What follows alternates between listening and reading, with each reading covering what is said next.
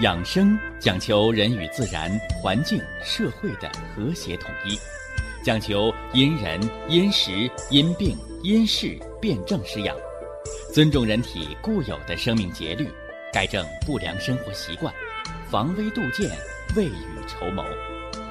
让我们一起学习、感受、实践养生的大智慧，用智慧去把握健康，用身体去感悟健康。用心灵去感受健康的幸福和快乐。欢迎收听《我和健康有个约会》。下面有请徐老师讲解博医文化的大智慧，让我们一同感受健康带给我们的快乐。好，下面有请徐老师。徐老师，您好。主持人好，听众朋友们。大家好，元气只有生命的本能能补。那什么是生命的本能啊？吃饭、睡觉、走路。吃饭生化气血，是粮食当中种子的生发的力量，补了元气之阳。呃，睡觉呢，是吧？睡觉是养阴。那句话怎么说呀？啊，你吃三副好药，不如睡个好觉。啊，因为睡觉就是人体的自我修复调整的过程，这是现代医学的认为。而中医讲睡觉叫心肾相交，哎，是自己个儿对自己个儿进行身体大修呢。所以养阴之道贵于睡觉。哎，这是元气之阴。是吧？那元气有了阴，又有了阳，是吧？那它还需要一个调和，啊，还需要一个调和。哎，调和什么？就是活动。所以，人类最好的运动方式是走路。人在走路的过程当中，实现了上下沟通，实现了内外调和。所以呀，你像那老年朋友。一见面啊，你身子骨怎么样啊？啊，看什么？看腿脚，哎，看你的腿脚好不好？是不是啊？能不能走两步？是吧？好人别让人家忽悠瘸了，是吧？你得知道你自己能走两步，你就知道你有多少元气了。哎，这是元气啊，元气。那么除了这个元气之外，啊，元气怎么来？吃饭、睡觉、走路。啊，把饭吃好，把觉睡好，把路走好，这就守住了元气的根。元气不会无中生有，元气不会锦上添花。元气不是买股票，今天翻一翻，明天赔掉底儿。元气它就是你银行里边的定期存款，年年吃利息。那是老本儿，啊，而相反，什么开刀啊、手术啊、外伤啊、久病啊、激素啊、毒素啊、环境污染呢，这些伤害生命的东西，都在耗散人的元气。那么元气耗尽了呢，小命就完了。一个手指里头藏着五脏六腑。这叫生物全息呀，是吧？啊，所以一个脚里头通过足疗泡脚可以调达全身，这是生物全息，对吧？通过按摩搓耳朵可以实现五脏六腑的经络疏通，这也叫生物全息。但是一定要搞清楚，生物全息不是中医所特有的，尤其是耳疗、足疗、手疗这些方法是从欧洲博过来的。啊，是从欧洲传入咱们，咱们中国的啊，哎，它不属于经络疏通的范畴啊，它属于生物全息的理论，是一门新的边缘科学。这些方法传入中国不足百年，是不是啊？不足百年，也就六七十年呗。所以大家明白这科学道理啊，别把什么都扣上中医几千年的帽子，那个没必要。啊，是咱们中医的，咱们大方的认可。不是中医祖传，而是外国舶来的，我们也要正确理解，啊，不要动不动的，人家什么一说，这个是他发明的，你就瞪眼睛，没必要，啊，没必要，是人家国家就是人国家的，咱没必要抢，没有必要抢这事儿，是不是啊？哎，你老说你祖传的，并不代表你现在是先进的，啊，而且我常给大家伙讲，我说中医药文化是中国发源，但是最先进的中医药文化现在不在中国。是不是啊？在哪儿？在东南亚，在韩国，在日本，是不是啊？哎，包括现在咱们中医研讨会也请好多国外的专家，为啥？因为有差距，是吧？不代表这东西你是祖传的，你发明你就最厉害，不是？是吧？叫事隔三日，刮目相看呢啊！人要比进步，人要比对社会的贡献，啊，别动不动拼爹，别动不动比老祖宗，没有什么意义啊。呃，那么今天，啊，咱们要给大家重点要强调的，今天要讲什么？哎，今天要说说，补足了元气和糖尿病的并发症的关系。糖尿病的并发症，在现代医学认为是血液当中糖分高，堵塞小血管儿，小血管一堵，微循环一障碍。最早的糖尿病的并发症，那就在眼睛上。是吧？因为眼睛对缺血最敏感。其次是皮肤末梢啊，叫末梢神经。再次就是黏膜感染，是吧？老感染，皮肤湿疹老感染，这都是末梢循环破坏的这个影响。小血管逐渐破坏，量变到质变，那么大血管也在破坏。那么后来糖尿病的并发症就到了什么呢？冠心病、脑梗这儿了，对吧？再往后到了肾衰竭、尿毒症。那是肾小球、肾小管的小动脉的破坏，哎，这是现代医学从血管微循环到小动脉的角度认识到的糖尿病的并发症，对不对？如果你只从解剖学、生理学的角度去认识，我告诉你是对的。但是你知道了糖尿病的并发症是血管损伤，这个理论是对的，但是治疗起来呢，往往很难。是吧？为什么难呢？最简单的道理，我不管你吃药还是吃保健品，是不是得入血？是不是啊？你想治这个病，你是不是得药到达这个得病的部位，药才能起作用？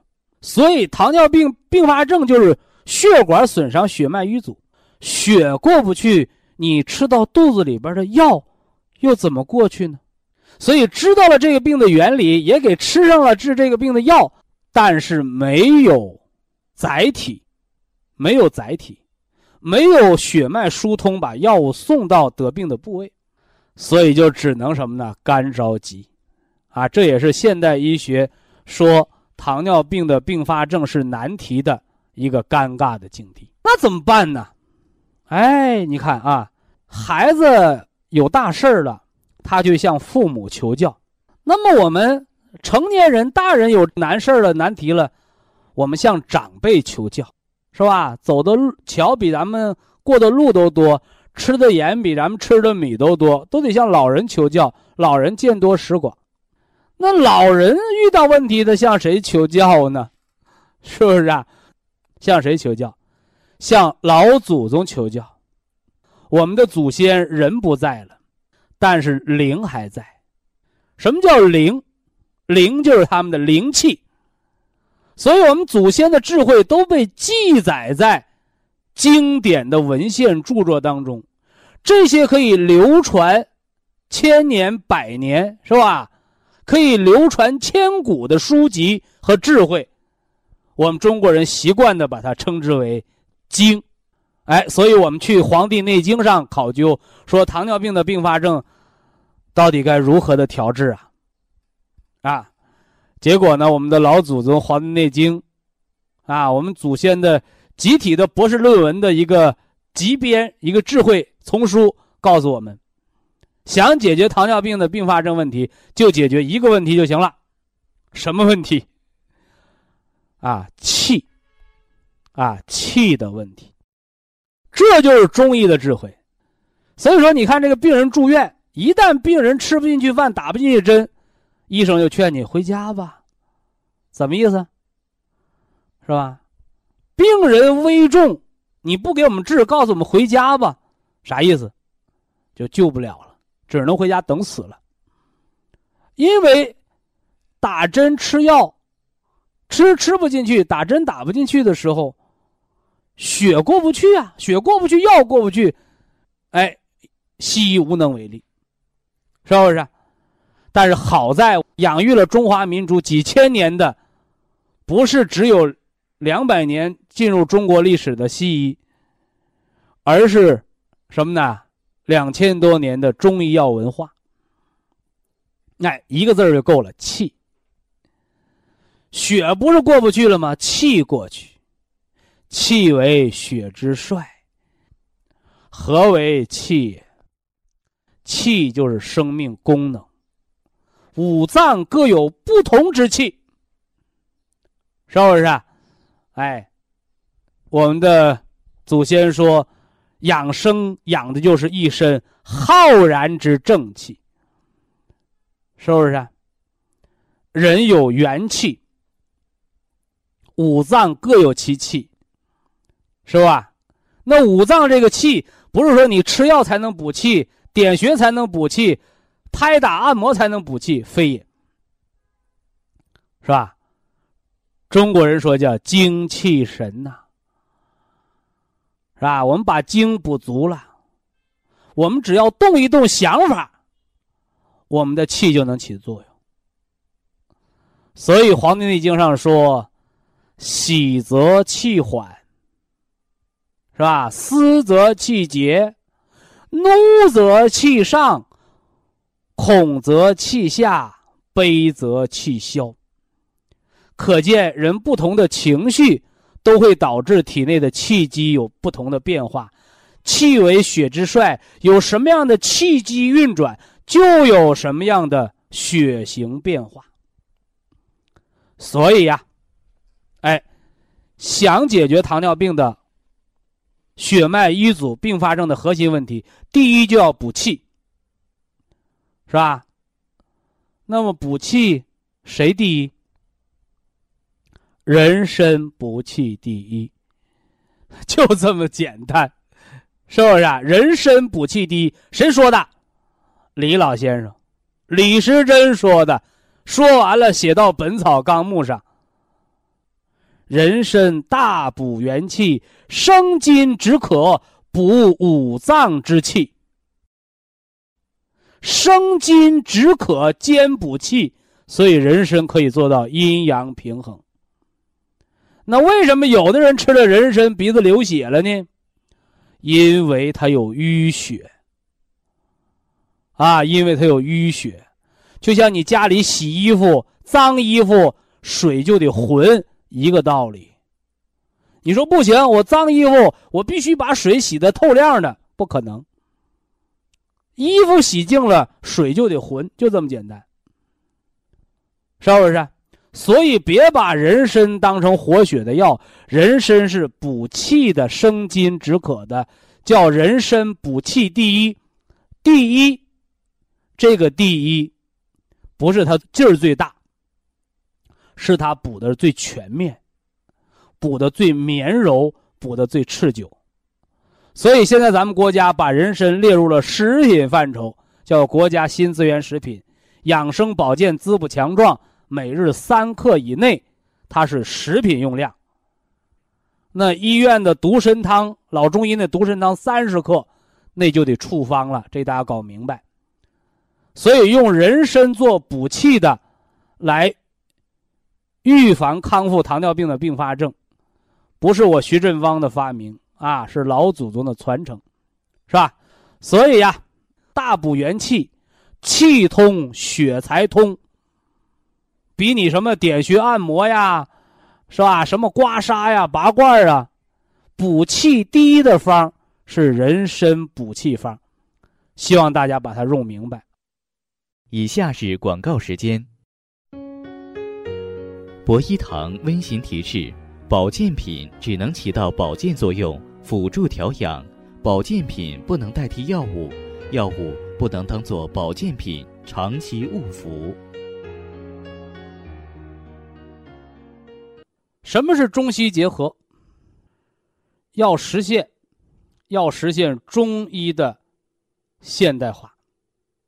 啊，也就是把中医的辨证、论治和现代的高科技的检查手段结合起来，哎，把它的理论科学化。那么中西结合的西，就是现代西方医学，啊，穿着这个科学外衣的医学，科学是为人类、为生命来服务的，哎，所以呢，现在好多人不懂科学。甚至呢，有好多人迷信科学，是吧？只是为了把指标搞正常了，人是死是活不管。其实这都是披着科学外衣下的一个伪科学。所以，如何让西医更科学，就是让西医不要远离人们的生活，哎，真正的实现什么呢？哎，现代高科技的生活化，也就是让科学、让生产力。真正的造福于人类的生活，啊，这是咱们文化论坛的职责，啊和宗旨。如果说胃肠通和血脉通是看得见摸得着的，那么经络通呢，它就是让你亲身的去感知得到的。也就是说，经络通它远远的高于胃肠和心脑的一个畅通，它是更高层面的畅通。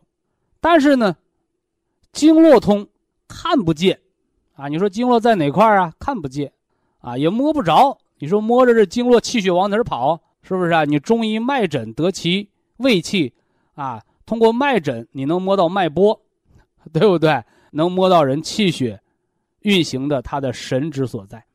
那么经络畅通，更主要的它是让人感觉得到，也就是说，中医恢复人体的。知识、认知的能力，恢复人体的知觉，也就是恢复人的感觉。天亮了能够睡到自然醒，天黑了知道困，是吧？累了知道歇歇，啊，饿了知道吃，啊，吃饱了知道把筷子放下，不要把脾胃撑得太多，啊，饮食自备，脾胃劳伤。是不是啊？没有饥饱，那对脾胃最大的伤害。所以呀，人们在解决温饱之前，是饥饿造成的贫血呀、营养不良啊。所以那时候免疫力低下，传染病有了抗生素，哎，挽救了人类的生命。而现在人们解决了温饱之后，不是吃不饱饿出来的病，是胡吃海塞伤了脾胃的病，是多吃少动。堆积了垃圾和痰湿的病，不再以传染类的疾病、感染类疾病为主，而是以富贵病，是吧？体内垃圾的堆积，以情治病，是吧？心智不舒，以什么呢？哎，一些化学性损害，甚至药物性损害的内在毒素的堆积，啊，以这个疾病特点为主。哎，所以这时候我们如何运用经络疏通疗法？来康复，啊，被称为叫内外科，所以呀，那个老黄历看不得了啊，事隔三日啊，当刮目相看。咱们学习养生文化，哎，我们就是让大家用发展的眼光，是吧？用发展的思维，哎，去看待我们变化的身体，哎，用现代化的中医理论。是吧？用人性化的西医的科学数据指标，哎，让我们大家对生命健康、对疾病的康复啊，做到知其然，还要知其所以然，啊，去繁从简，是不是啊？把一些基础的三大基石疗法，是吧？啊，把一些基础的元气培固之方，是吧？哎，把它落实到我们。店内有养生堂的工作人员啊，我的学生助手啊，把基础的疗法啊，把这四梁八柱啊，把它教给你。那在节目当中呢啊，我们更多的是指导大家一些新的方法、新的理念啊、新的文化，是吧？我刚才说了，养生一定要明其理。说养生这个东西，不是说孙悟空。啊，我给你画个圈儿，你在这圈儿里头，白骨精就逮不着你，啊，也不是说这个菩萨教唐僧一个紧箍咒啊，你念这个咒，你就能好病，你念上紧箍咒就能治了猴子，啊，光靠念紧箍咒，人是得不到健康长寿的真经的，是不是啊？《西游记》里取真经取的是什么？九九八十一难，是不是啊？一路的荆棘坎坷，斩妖除魔，扶危济困，啊，功名成败，得失情仇。说有了这些经历，你才能求健康真经，是不是？说养生也是这样的道理，啊，一定要问这里边的理何在。哎，不要什么呢？哎，只是稀里糊涂的在做方法，啊，一定要对我们的健康有一个科学的规划。那么今天呢，我们要重点说的是什么呢？重点的说这人参虫草的组合，如何的来调养糖尿病及糖尿病人的合并症，是不是啊？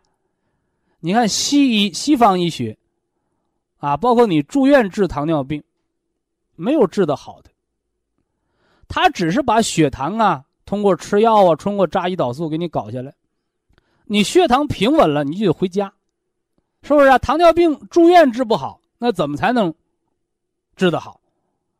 就得靠你回家长期的一个调养。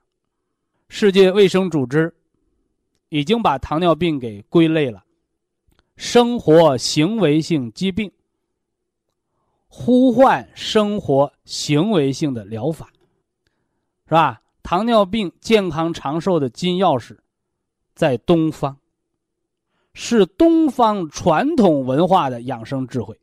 所以在糖尿病经络疏通疗法一开端，我们在探讨糖尿病病因的时候，哎，就告诉大家了，是吧？得糖尿病，别忙着降糖药、胰岛素，先问问自己个儿：我怎么造出来的糖尿病？是不是啊？胡吃海塞，吃出来的糖尿病，你就控制饮食，这叫改错。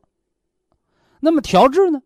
你就要调和脾胃，啊，冬虫夏草加人参。那么取人参就是取人参的大补元气。生津止渴的作用，糖尿病叫消渴症。那么人参的生津止渴，它就专门调这个什么呢？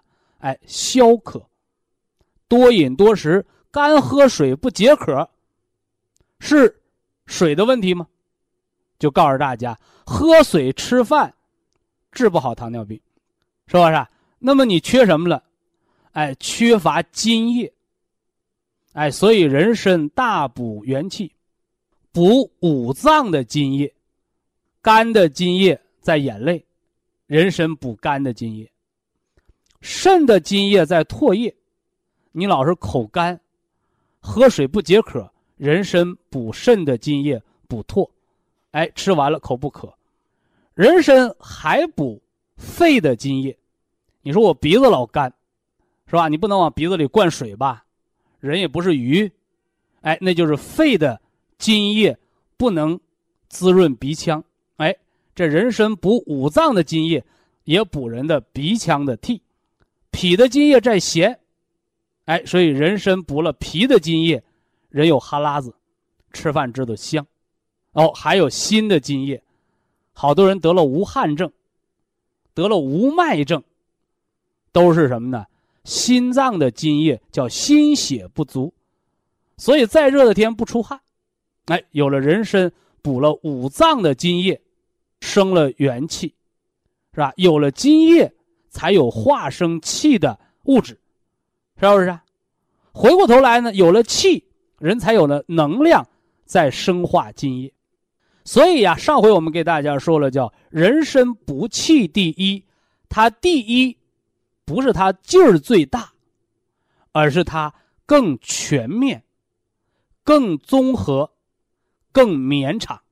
就像咱们在大家伙现在你吃中药，你吃这个保健品，人参都指的是三年到五年的生晒参。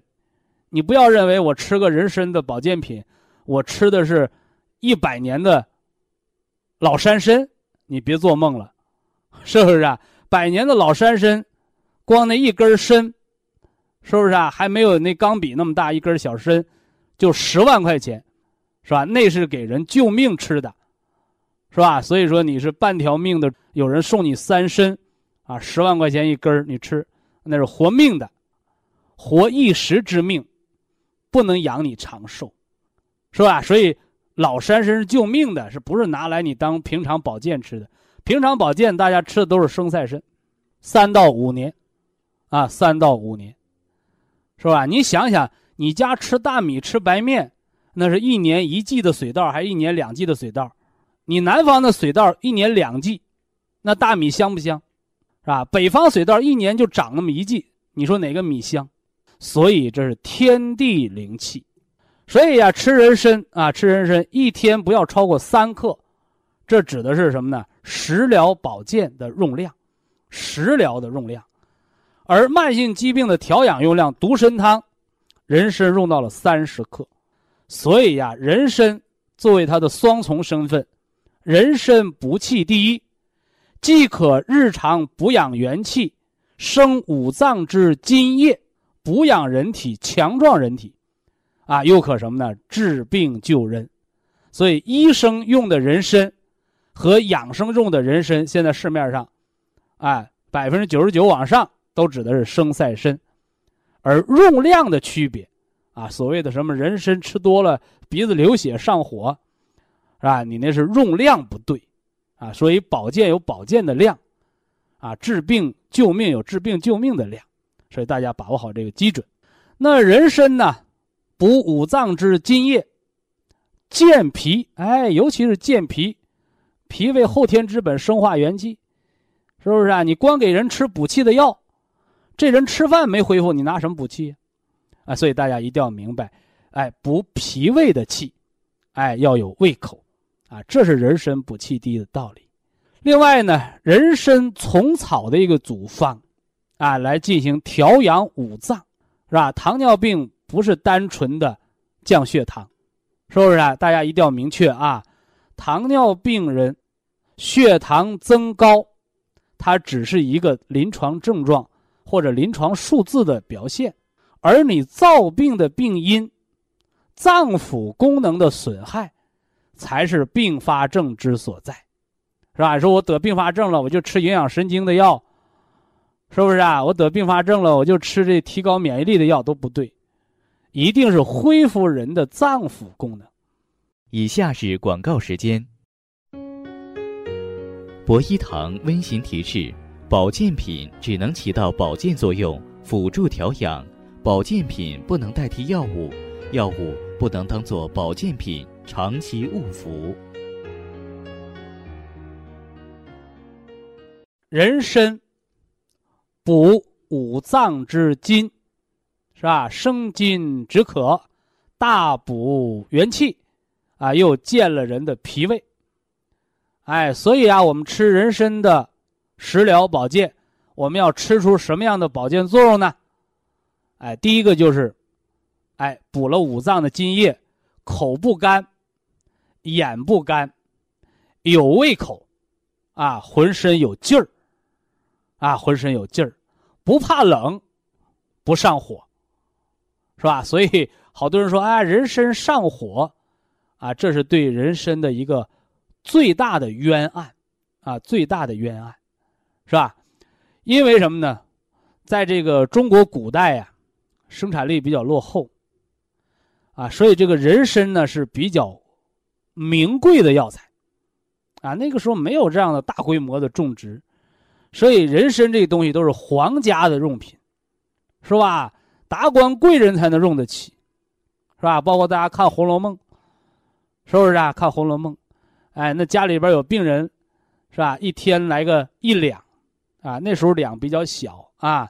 现在咱们说一两是五十克，那时候一两就相当于二十克，啊，救命的人参一天一两，你平民老百姓吃不起。啊，你达官贵人吃，他也得琢磨琢磨，是吧？真是比黄金还贵，是吧？所以穷人吃不起，啊，治病还需要这个怎么办？吃不着葡萄葡萄酸啊，那东西不能乱吃，不能乱吃，啊，那个皇皇上啊，啊，皇宫里边这个什么皇太后、皇妃，他们都不怕死，他们都能乱吃啊，老百姓不能乱吃，上火，为啥你？吃不起。所以现代呢，叫叫什么？啊，生产力、生活水平提高了，叫昔日王侯庭前燕，啊，飞入寻常百姓家。所以现在人参已经大规模种植了，啊，大规模种植了，啊，虽然也有那个野山参，是不是啊？一根十几二十万，那真是凤毛麟角，啊，别说你能买不能不能买得到，啊，你先说你能不能碰得到，啊，那你说我一天呢，在我们街边药铺就碰着十个卖野山参的，那不用说了，你是碰着诈骗团伙了，对不对？哎，所以呢，现在呀，药材当中用的。绝大部分，哎，都是人工种植的生菜参。啊，你包括虫草也是这样的，是吧？五到八块钱一克，五到八块钱一克，北虫草人工培植的，是不是啊？因为野生虫草价格就摆在那儿呢，是不是啊？四百多块钱一克，一天需要三克的保健量，一天一千块钱，一个月三万块钱的医疗费用，所以老百姓你现在还是吃不起。叫价格虚高，是吧？回过头来呢，你五块钱、八块钱一克的人工培植的北虫草，人工种植三百年历史了，是吧？其有效成分虫草酸、虫草多糖、虫草素、虫草活性物质微量元素的含量，比野生的还要高，啊，还要高，是吧？用老百姓的话讲。野生的虫草劲儿更大。为什么？因为它是野外生成、自然形成，是吧？条件苛刻，所以野生虫草它的药性更加彪悍。而人工科学规模化生产之后，人工培植的北虫草，就更适应于现在的中医中药的保健，包括中医中药的治疗。就包括现在中药提到虫草用的绝大部分都是北虫草，啊，你吃的时候，你花钱的时候你就明白这道理了，而反过来比黄金还贵的野生虫草，被价格都炒上天了，啊，就像那新闻上报的，都称为神神草了，神仙草了，是不是？啊，一克四百块钱，一根呢就一千多块，是不是啊？那一天呢就得吃两根儿。啊，你算算吧，一个月六七万块钱，所以你那吃的不是治病的冬虫夏草，你那吃的是金条，吃的是金条，所以价格就虚高。哎，什么东西都是这样的，越旦贵了，你看老百姓造假为什么造名牌啊？他怎么没有造这个呃普通的这个老百姓穿的这个布鞋的？没有啊，没有造假的，它便宜啊。你说吧，你就像那个花钱上菜市场花钱。一百块钱那容易有假币，你什么时候看一块钱有假币的，对不对？哎，所以它没有造假的，啊，所以大家养生啊，包括中医中药啊，这个北虫草，现在在整个中医药界已经全面的替代了野生虫草，而更多的野生虫草现在更多的炒作的是一个概念，是不是啊？说你这个送个礼呀，你走个亲戚呢？啊，显得你大款，啊，你送一盒虫草十几二十万，我不知道你是送礼呀还是行贿，这就不知道了，是吧？但你到底有没有作用？你送的礼那虫草里边掺没掺假，这就不好说了啊。这我们不多落评论啊，咱们中医还得说咱们中医行内的话。呃，人参和虫草这个组合，这是一个中医中药的一个平补之方。人参生了五脏之津液，入人的心、脾、肺三经，啊，三个三条经脉。那么冬虫夏草呢？冬虫夏草补肺肾，入人的什么呢？肺肾肝经。这样一来，人参和虫草的组合就走窜了人的五脏六腑。是吧？五脏六腑、十二经脉，有了人参和虫草的组合，你就都可以什么呢？得到疏通，而更有侧重，啊，更有侧重。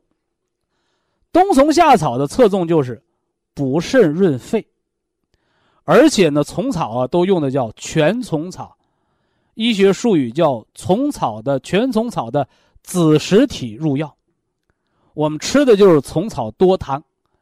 也叫细菌多糖，是吧？这多糖有什么作用啊？这多糖，哎，可以补充人的生命能量，啊，补充生命能量，是吧？就像我给大家讲过，啊，糖、蛋白质、脂肪，这是人的生命能量。升高血糖的不光是糖和甜的东西，而是你摄入的能量。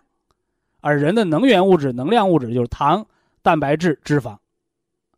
换而言之来讲，你豆腐吃多了，你照样血糖也高；你肥肉吃多了，你血糖更高、更危险。所以，糖尿病它的综合论证是个物质代谢紊乱。这说的是生命能量啊。那么，生命功能有糖、有脂肪、有蛋白质。而我们从细菌当中吃的，尤其是虫草菌当中吃的虫草的氨基多糖，这虫草多糖它就补充人的生物活性酶，哎，调整人的五脏六腑的气血循环，哎，进而影响人的生物磁场，哎，让人呢生命能量足，哎，所以人参、虫草、鹿茸这叫三大补药哈。为什么叫补药？不是说药给你补什么了，而是说药物当中的多糖类物质，提供了给你生命细胞的激素活性的能量。啥？那打点激素得了呗？打激素不是补能量，打激素是借高利贷，是透支生命。所以透支生命的结果就是激素突击疗法，救命型。是吧？用三个月，那并发症来了；用三年，股骨头坏死、糖尿病、高血压，是吧？这是激素身体内透支的高利贷，啊，所以这大家要明确。那今天呢，我们要重点给大家讲的是人参虫草的组合，人参加虫草，啊，三大补药之王，这两个补药合到一起，它补什么？补五脏，啊，补五脏。另外，中医中药的方子要辨证论治，哎，要有一个加减。所以，虫草、人参虽然是一个组方，在它的组方基础之上进行加减，就化成了三个方，是吧？绿色养肝，金色健脾，还有一个黑色补肾精。哎，这是对五脏当中的肝、脾、肾进行调养。说那不行啊，说还落了这个两个脏器，一个心脏，还一个肺脏呢，是吧？人参补气第一，它补的是元气，而肺主人一身之表气，主人一身之皮毛啊，是吧？所以别看你人参补气第一，但是在补肺气的时候，人参不如。黄芪，所以呢，在补养五脏的肺脏的时候，我们本来也应该用人参、虫草、人参、虫草的组方，但是我们把人参这个皇上用的补药，把它换成老百姓用的补药，什么黄芪。所以呀，冬虫夏草、黄芪、菟丝子，它是补养肺气的，人参、虫草的虫草、黄芪。它的一个替代组方，哎，这是五脏辩证，哎，这是五脏辩证。那么，心脏呢？是吧？心为君主之官呢，人参生五脏津液有了，是吧？冬虫夏草把肺和肾也补齐了，而心脏这儿主人心神，它重点的用的是铁皮石斛。所以心脏要养心包，要滋养肝血，滋养肺气。所以这里边用铁皮石斛调肝，是吧？用这个这个西洋参滋养肺气，也是没用人参，啊，也是没用人参，用的是西洋参，因为心脏本身就是火，五行属火，是吧？人参大补元气，人参大补元气，你去补其他的脏器，而在心这儿，而在心这儿，我们用的是西洋参，哎，是人参的一个变种。相对要平和，啊，不要深藏不露，要把它什么呢？滋润上去啊，滋润上去，生津止渴，啊，呃，还用到了一个叫红景天，啊，去那西藏旅游的朋友都知道，高原反应怎么办啊？就得喝红景天的胶囊，或者是红景天的这个这个口服液，啊，红景天能够使心脏耐缺氧，所以铁皮石斛、西洋参、红景天。啊，提高人的免疫力，啊，提高人的耐疲劳的能力，是不是啊？哎，人中暑啦，心衰啦，高原反应啦，是吧？焦虑啊，失眠啦，啊，心脏不舒服，心慌啊，哎，你这时候，铁皮石斛、西洋参、红景天这一个中医中药的组方，实质上是红景天养心，铁皮石斛。养肝血而养心，西洋参润肺而养心。哎，所以这是一个什么呢？哎，殊途同归的方子。哎，所以这是五脏辩证调养，其中参草的组方是三个，是吧？虫草、黄芪组方是养肺，铁皮石斛组方是养心脏，啊，大家把它区分开来。绝对不能说，我不管你什么病，一个方上来管你五脏没那个。中医辨证论治，辨证是分析，是吧？那么论治论养，那就是手段，啊，就是手段。那么糖尿病的合并症的问题，啊，简单的西医的生理学就告诉你，就是血液当中糖分高了，堵血管呗，对不对？那你就吃些活血化瘀的，你看你能把糖尿病的并发症调了吗？是吧？我给大家讲过糖尿病预防并发症最简单的，是吧？就是一个丹参片是吧？复方丹参片两块五一瓶，是吧？每天泡脚时候吃四片，是吧？一瓶能吃十几天，一天两毛钱，防糖尿病的末梢神经炎。那回过头来，糖尿病并发症还有眼睛的白内障，皮肤瘙痒易感染，容易得带状疱疹病毒，是吧？糖尿病合并症还有什么？糖心病。糖尿病导致冠心病，哎，糖尿病导致动脉硬化，糖尿病导致肾功能不全，糖尿病的肾衰，你还吃丹参能管吗？它只能疏通末梢循环，只能活血化瘀，而其他的五脏，是不是啊？其他的五脏，不单单是血糖高堵塞，而是五脏之间的一个失衡。啊，五脏之间的失衡，所以呀，在糖尿病的并发症的调养上，我今天要把大的原则告诉大家啊，把大的原则告诉大家。人生百病，根在五脏，所以糖尿病的眼睛的合并症，眼睛的合并症啊，包括糖尿病的关节病的合并症，记住，肝主人一身之筋，肝开窍于目。包括老糖尿病长灰指甲，别忙着杀菌，多补养肝血。哎，我们吃绿色养肝血，这是对糖尿病的肝损害的合并症的调养。那么糖尿病的合并症当中，并发症当中，瘙痒症，是不是啊？尿道炎、膀胱炎、长湿疹，是吧？你降血糖能管吗？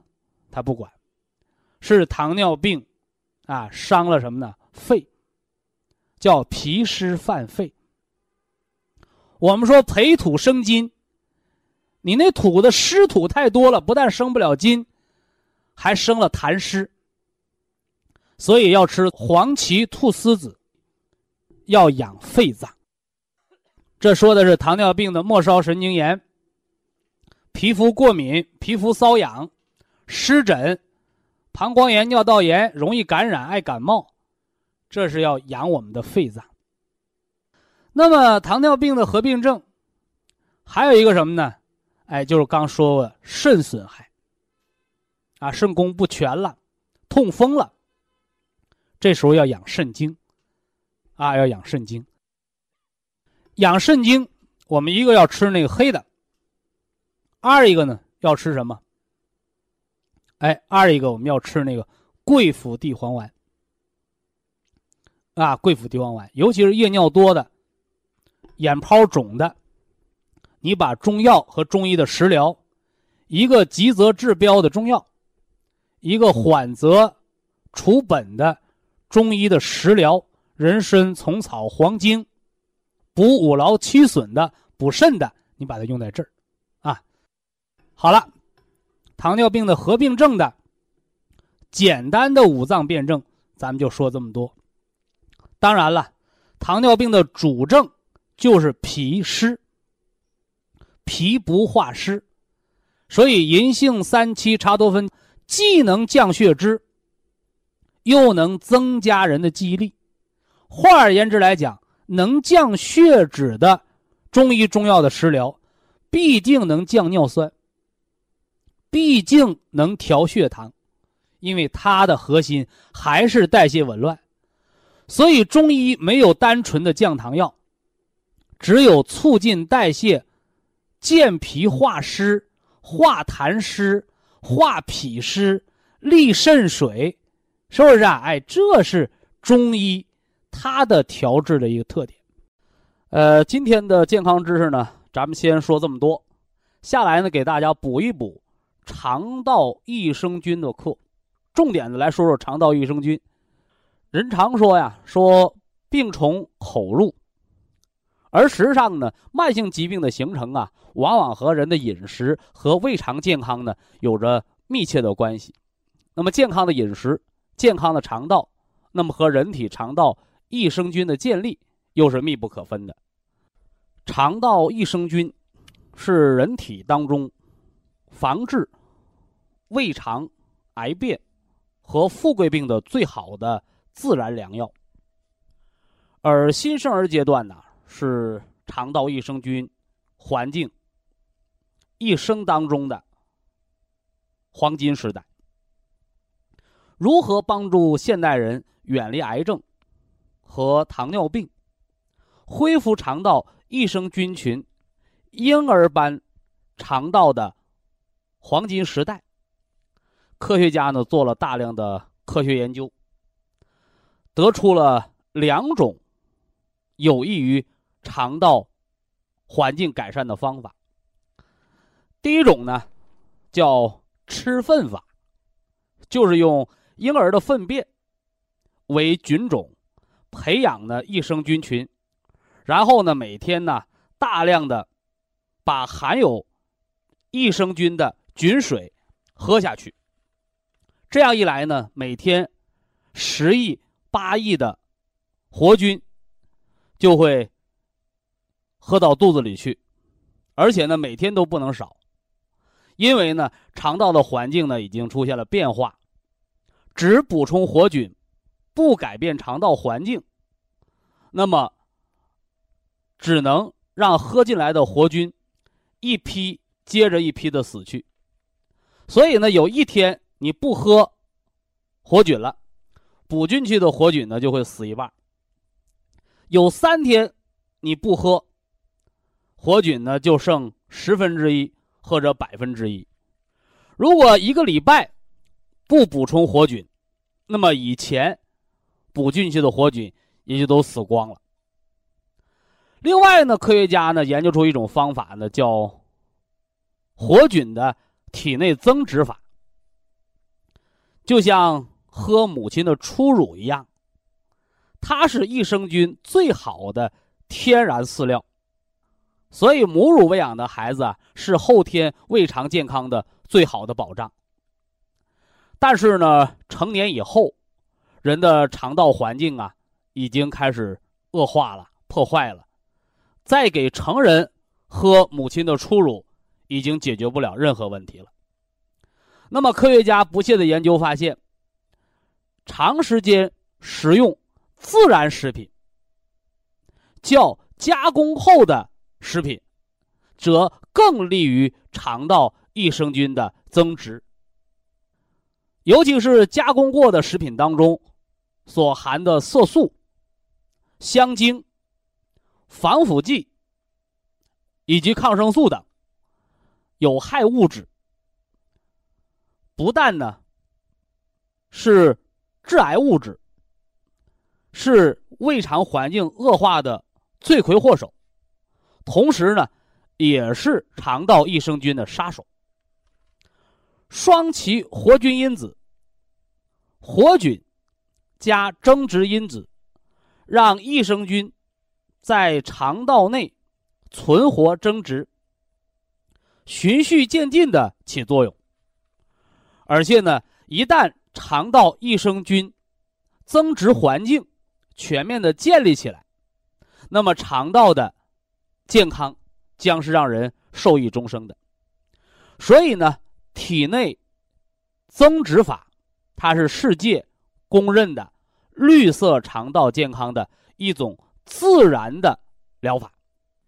非常感谢徐正邦老师的精彩讲解，听众朋友们，我们店内的服务热线零五幺二六七五七六七三七和零五幺二六七五七六七三六已经全线为您开通，随时欢迎您的垂询与拨打。客服微信号：二八二六七九一四九零，微信公众号搜索“苏州博一堂健康管理中心”。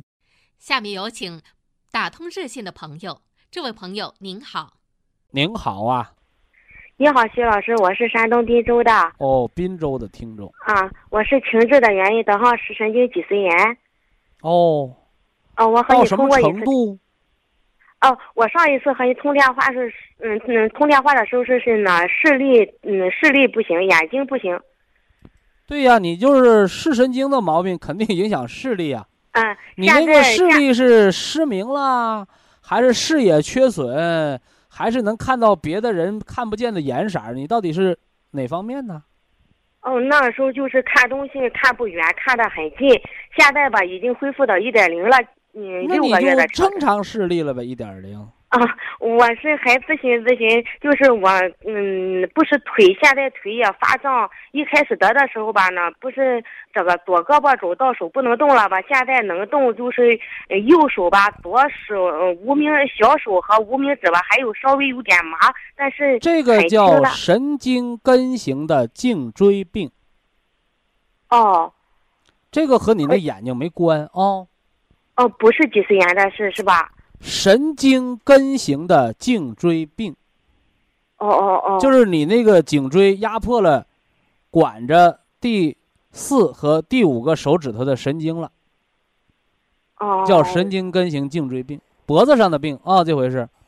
啊。和你那眼睛不是一个病啊。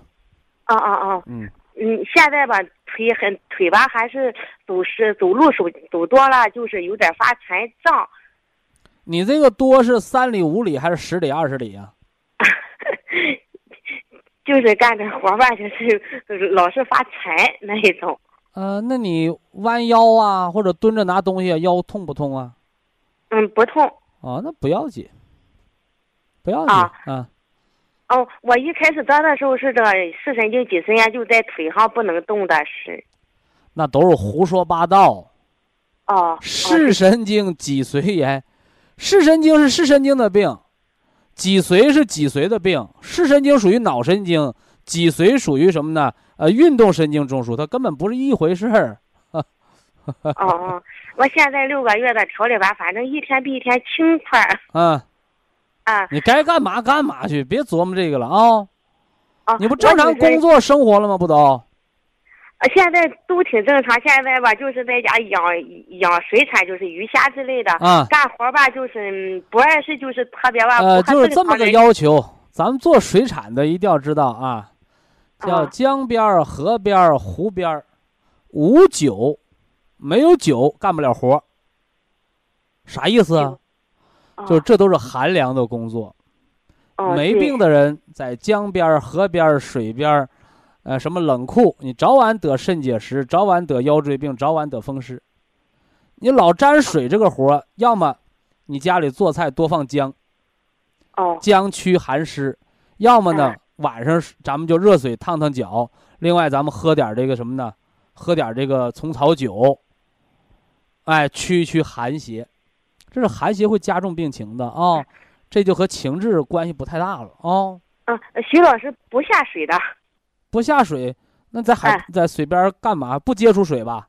呃，不接触啊，水。那好，那好，不接触水就好啊。哎，金老师，我就麻烦一下，问这夏天了吧，我还有呃五六天就吃完了这这三个月的调理，我就想问呃下，你下三月就这么吃啊？黑的咱们就吃个三包，啊黑色参草颗粒养肾精、补脑髓嘛，是吧？哦，还是还有一个问题，徐老师，就是晚上一一开始调理的时候，晚上嗯起夜都是六七次，现在吧就两到三次啊，这都是是肾管啊，还是有点憋不憋不的时间把不住啊，对啊，这都归肾管。那你把黑的吃四包，啊黑的吃四包，啊哎，哎还哪儿不舒服？啊，没有了。胳膊腿晚上睡觉抽筋儿不？嗯，不出去就有的时候吧，呃就是哈呃过电，吼吼哈过电那种感觉是吗？黑的四包，绿的一包，啊啊啊黑的四包，绿的一包，完了有条件儿吃上一到两包的天山雪莲干舌粉啊！啊，这是化寒湿的啊，化寒湿的。啊。那秋实和西海用秋实？两粒，啊啊西两粒，啊啊！一个是营养神经的，一个是排毒的。你像啊常年那些吃一些这个抑制神经类药物的，吃镇静药的，咱们都吃点 Q 十油，吃点这个这个，呃，西酵母啊，促进排毒嘛，啊，啊，就是这些吗？徐啊老师就够了，就够了。啊，就是你不要把一回得病，那那话怎么说叫一朝被蛇咬，十年怕井绳啊！我我也不懂你经啊过这次打击之后，再有什么事儿都能看得开了啊！不要紧，啊。大夫就说这个病吧，就是这个脊髓炎的事，他说两个病，哦，再说一遍，咱们的视神经有十二对脑神经，你视神经属于脑神经。哦，完了，脊髓是什么呢？脊髓管胳膊腿儿，这叫运动神经中枢。哦哦，能能明白这道理吧？嗯能明白，呃嗯捏到一块堆儿说不行，不行啊！哦不行两方面的病，你那是脑神经和那个运动神经两回事儿啊。哦两回事。哎，好那现在呢？嗯，这腿胳膊应该问题就是一是不劳累，二是呢也不能老待着，小哦劳养生，过劳伤身啊。晚上不能看书，晚上不能熬夜看电视，早晨早点起，这是养视神经的。因为人一躺下来，哦气血回肝了；哦人一坐起来、站起来，气血由肝打到四肢去干活。所以说我为什么不让大家躺着看书？你躺着看书，肝气血回肝了，眼睛就没有气血了。所以说你看书就坐着或者站着，躺着看书就伤视神经、伤眼睛，明白这道道了吧？你晚上也是，晚上人气血要回肝了，要养养人脏腑了，你晚上不睡觉、熬夜，它也伤肝啊。不能干太累的活嘛。你刚好的一个病人，那你家人要舍得你干，你就干呗。啊你要靠你养家不干活，这家日子过不下去，你就干呗。小劳养生，大劳伤身，嗯明白吧？嗯明白你。现在人年轻搅不出来，你到六十岁你看看，年轻的时候出大力的，你到六十岁，他他这连本带利的元气都亏光了，一样的道理啊。嗯，哎，所以啊，人呢养生不要过度劳累，你过度劳累，什么心肌肥厚、腰椎间盘突出这些病不都等着呢吗？何况一个啊女同志不能靠你养家糊口吧？你做那么劳累的活儿干嘛呀？对。哎，好了，祝您健康徐老师啊！嗯，好，谢谢你。好，非常感谢徐正邦老师，我们明天同一时间再会。听众朋友们，下面请您记好，苏州博医堂的地址是在人民路一千七百二十六号，服务热线零五幺二六七五七六七三六六七五七六七三七。客服微信号二八二六七九一四九零，微信公众号搜索“苏州博医堂健康管理中心”。好，非常感谢您的收听，我们明天同时间再会。